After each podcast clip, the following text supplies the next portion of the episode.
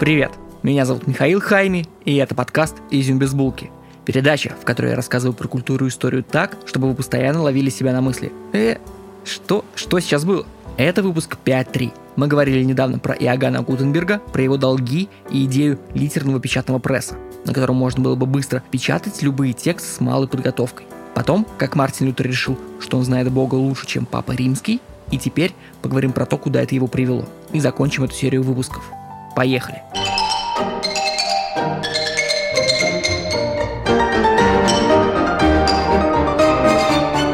Моя бабушка очень любила фильм «Действуй, сестра» с Вупи Голдберг. Полагаю, потому что иногда она ассоциировала себя с черной женщиной. Настолько сильно, что однажды в Париже к ней на улице подошел африканец и предложил заняться сексом. Бешеная история, и я расскажу ее в конце выпуска. Ну, потому что я мастер клиффхенгеров. Короче, в фильме «Действуй, сестра» фривольная Вупи Голдберг прячется под балахоном монашки от каких-то там мафиози.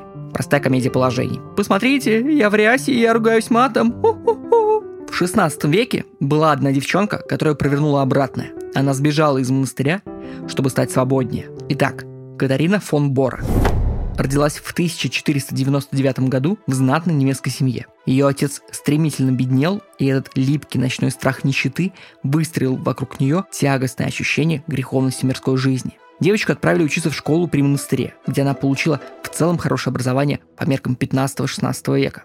Да, только среднее образование. Ремарк в сторону. Помните, в выпусках про Генриха Шлимана мы говорили про его первую жену, тоже, кстати, Катерину. Их двоих с Катериной фон Борой разделяет 450 лет, но образование они имели схожее. Письмо, чтение, манеры поведения приняты в то время. Здесь, наверное, нужно сделать ремарку о том, что это максимально доступное образование, которое женщина могла получить в 16 веке.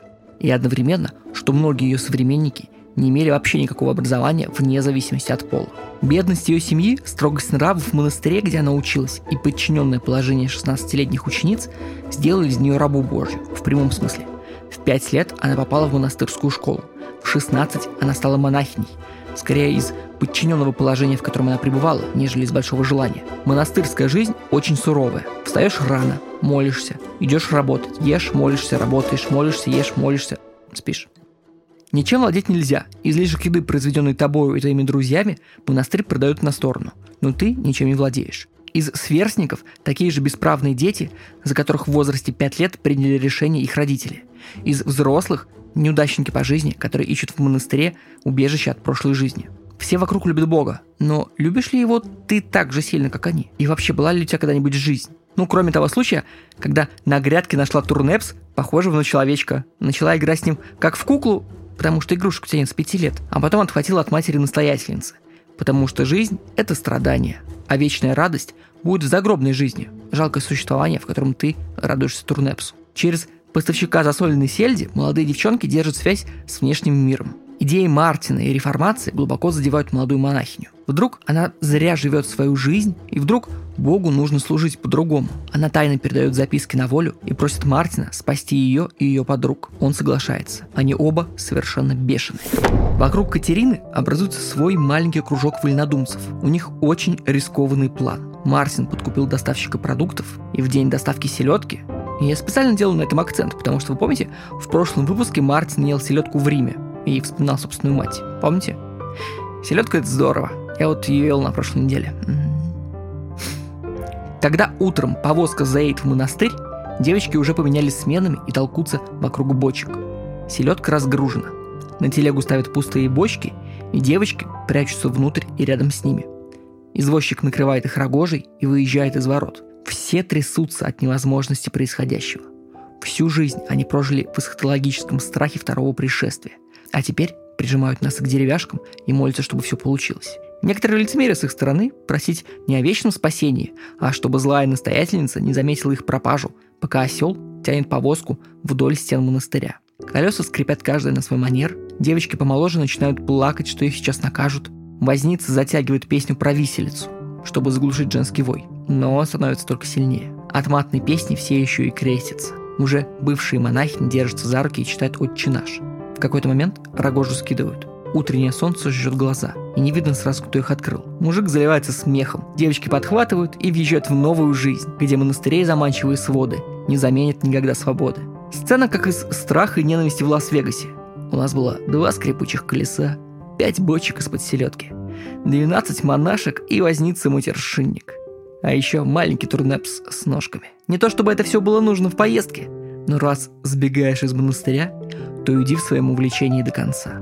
Идея Мартина была еще круче. Он не просто выкрал монахинь, он их еще собирается женить, потому что домой возвращаться нельзя. Это позор и грозит смертью. Многие его последователи с радостью берут жены девушек, столь следующих о Боге.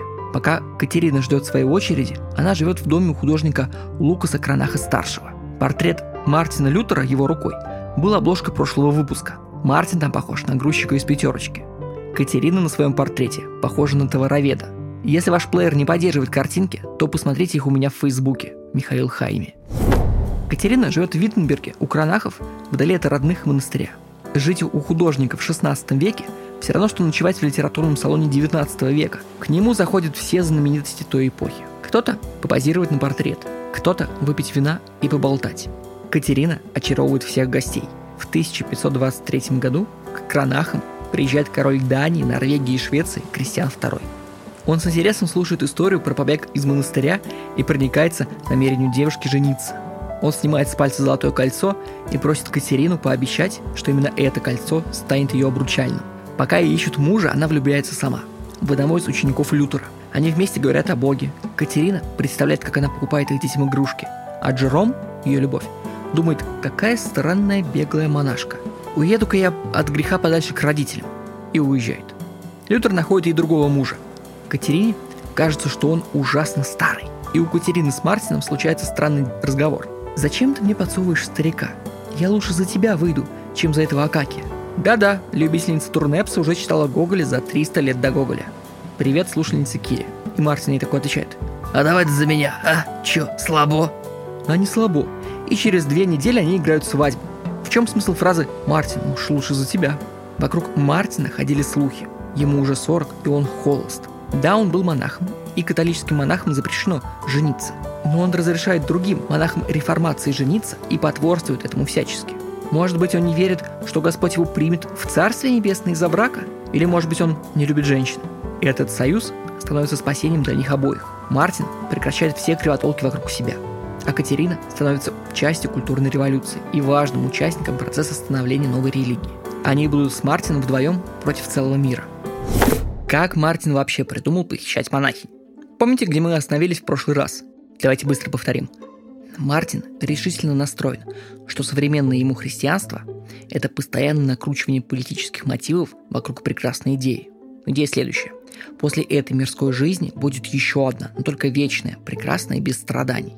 Чтобы туда попасть, надо только всего-навсего принять Христа в свое сердце. Ну а в коррупционных приходах нужно переписать свою квартиру на священника, но это опционально.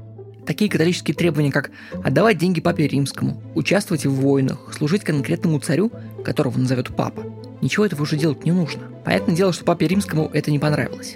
Сначала он лишил Мартина церковного сана, а потом мирской суд под предводительством самого Карла V, императора Священной Римской империи, короля Испании и Германии, обвиняет его в богохульстве. Тут важно сказать, что обвинение в богохульстве равносильно современным обвинениям в распространении ложной информации на Ютубе. Этот суд происходит на Рейхстаге, собрании в городе Вормс. Что очень смешно называется по-английски «Diet of Worms» – диета червей. Осужденный Мартин едет после суда обратно домой. И его подложно похищают. Он едет через землю Саксонию, Курфюрст, читай губернатор Саксонии, похищает его, сажает в свой замок, как в тюрьму. Вот он и начало сюжета с монахинями. Все окружение Мартина считает, что он погиб. Но Мартин сидит в замке, и ему, по его словам, является дьявол. Мартин запускает в него чернильницей и понимает, что он достиг апогея своей мирской карьеры. За ним следят все образованные христиане. И момент выхода из заточения порвет все тренды Ютуба, все передовицы газет, все слухи в городах на ближайший год. Момент, когда нужно менять мир. Он садится переводить Библию на немецкий, чтобы соединить каждого грамотного христианина с Богом. Кстати, этот перевод до сих пор используется в Германии. Забавно, что эту Библию называют началом современного литературного немецкого – и можно притянуть за уши, что началом современного русского литературы является житие протопопа Авакума, который тоже священник, тоже хотел реформировать церковь, только православную, и тоже признан еретиком, и у них еще много других общих черт. Мартин вскоре после перевода Библии триумфально вернулся домой. Хочется, конечно, сказать, что его ослу устилали путь пальмовым листом. Но мне больше нравится сравнение с бременскими музыкантами. Помните, в конце первого советского мультика животные стоят перед замком и зовут Трупадура, но он не откликается, и они грустно уезжают прочь от замка короля и поют песню. Нам любые дороги дороги, но только в миноре. Мы свое признание не забудем, и тут Трубадур с принцессой попивают им издалека. Смех и радость мы приносим людям. И дальше пауза, зашло солнце, а повозка катилась все дальше и дальше от королевского замка. Верные друзья, а с ними и прекрасная принцесса спешили навстречу новым приключениям. Новые приключения Мартина упомянем вскользь. В истории Льва Толстого выделяют такую вещь, как арзамасский ужас. Толстой в городе Арзамасе испытал сильнейший приступ экзистенциального страха и эсхатологического ужаса. И религиозный уклон Толстого поздних лет начинается из этого ужаса. Для Мартина его ложное похищение, возможная встреча с дьяволом, стало вот таким вот ужасом, но только саксонским. Переведя Библию, он составил малый и большой катехизис. Катехизис в православии несколько другой, поэтому нужно сделать примечание, что катехизис, который написал Мартин, это книжка-гид «Как быть правильным христианином». Помните, как много я говорил про печатный пресс? Это важно, потому что идеи Мартина были напечатаны и стали доступны не только другим ученым-богословам, они стали доступны всем образованным людям. Каждый достаточно богатый человек, который научился читать сам или мог отправить одного из своих детей в школу, смог дома читать или слушать про Бога и о том, как ему стать настоящим христианином. Сейчас будет большая и довольно сухая часть про предшественников и последователей Мартина Лютера. После нее расскажу про мою бабушку.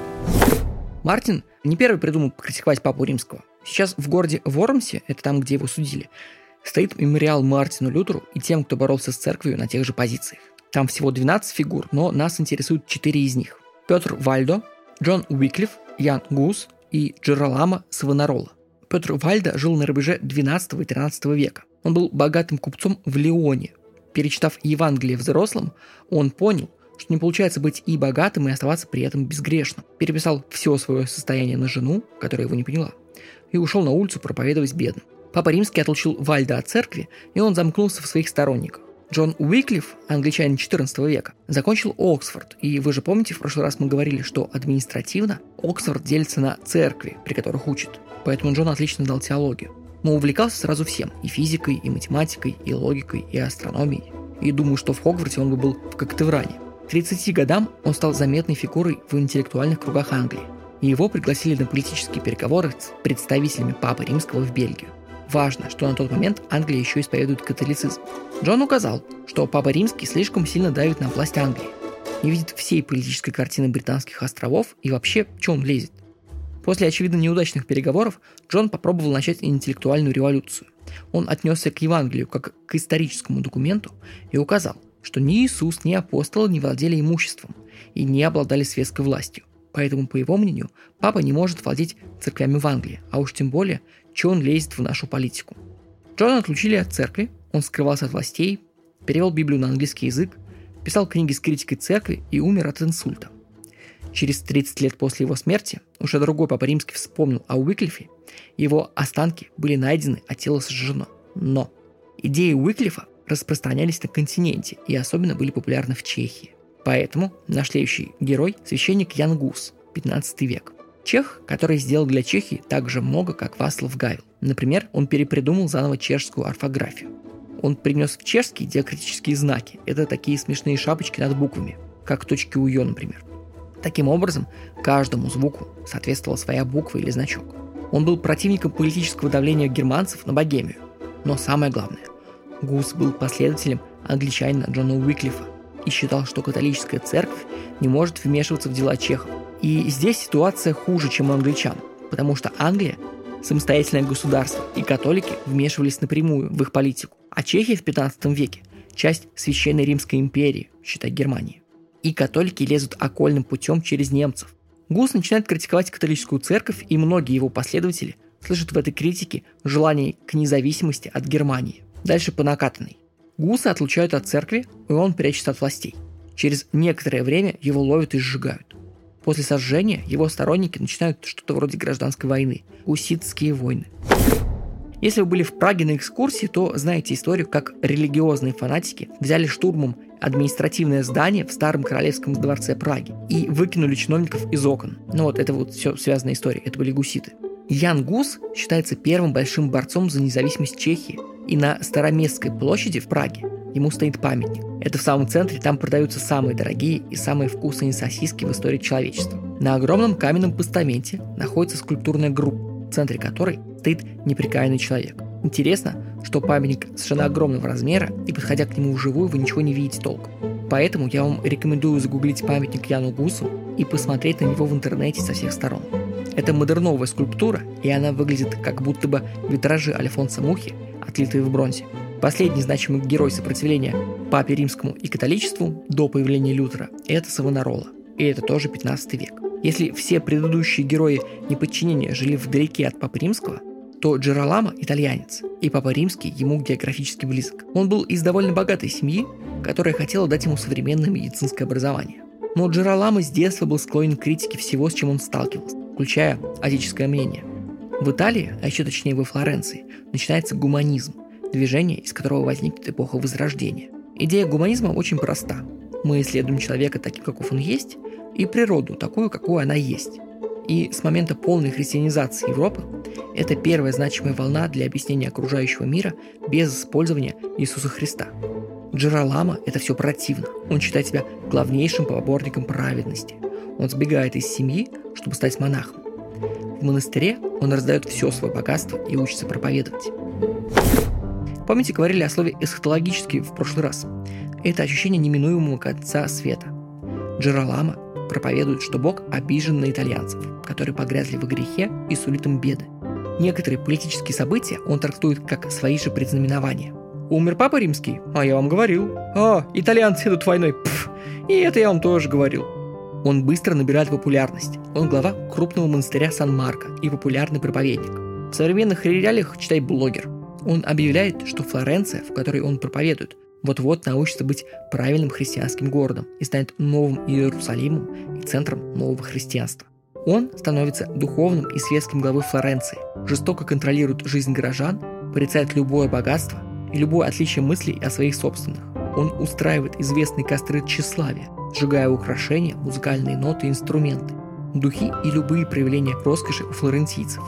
Перед тем, как Флоренция превратилась в протофашистскую Италию, где место чернорубашечников – чернорясочники, Папа Римский вызывает к себе Джераламу из-за его неповиновения. Здесь нужно сказать, что если все наши предыдущие герои были настроены против католичества, то Джералама настроен прокатолически. Он думает, что папа римский мямлит и бездействует, и нужно быть настойчивее и агрессивнее. Савонаролу предают суду, его обвиняют в ереси.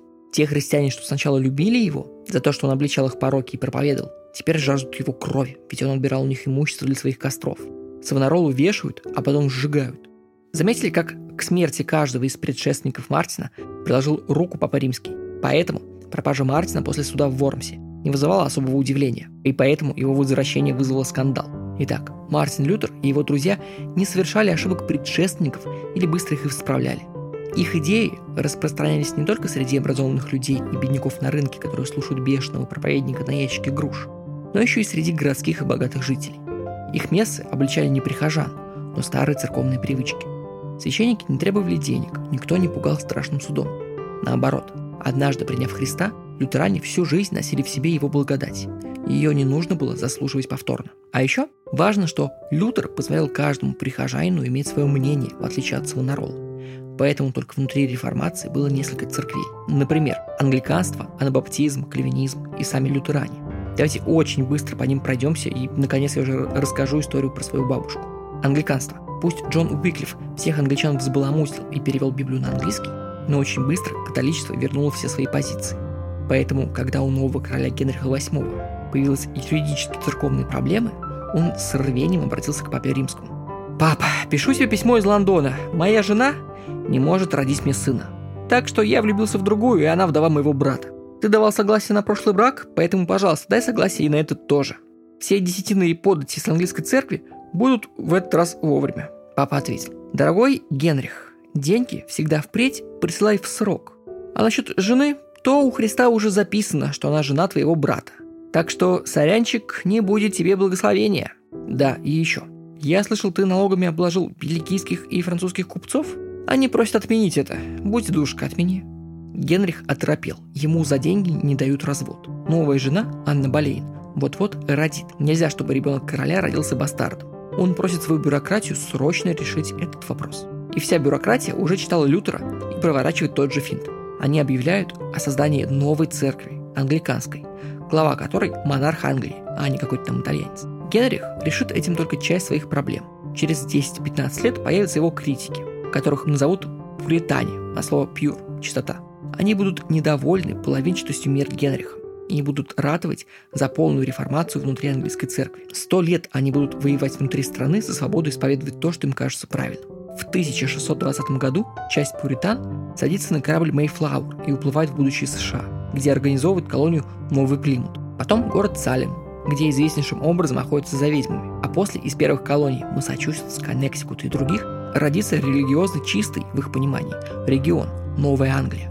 А после и целая страна – Соединенные Штаты Америки. В Англии процесс миграции очень горько воспринимается остающимися пуританами. Кризис власти приводит к гражданской войне 1642 года. Монархия против буржуазных республиканцев. Пуритане воспринимают это как свою войну. Оливер Кромвель сражается против короля, потому что король – глава и государства, и церкви. И Оливер хочет очистить Англию, так же как пуритане очистили англиканскую церковь от останков католичества. Но Кромвель плохо кончает. Монархия восторжествует, Пуритане продолжают религиозную миграцию. Дальше идем быстрее. Анабаптисты. Не путайте просто с баптистами. Они считают, что покреститься можно было бы и второй раз в осознанном возрасте, когда Христа понимаешь уже головой. И самый известный из них сейчас – это амиши. Они, как и пуритане, уехали в свое время в Штаты, живут закрытыми группами и не принимают технический прогресс. Кальвинизм. Жан Кавен, он же Кальвин, был французом, который разделял идеи Мартина Лютера и проводил реформу церкви во Франции – Французские кальвинисты называли себя гугенотами. Они быстро увеличивались в числе. Еще бы, ведь можно открыть свою церковь и не платить там столько же денег, сколько в старых. За эту свободу пришлось сражаться в религиозных войнах.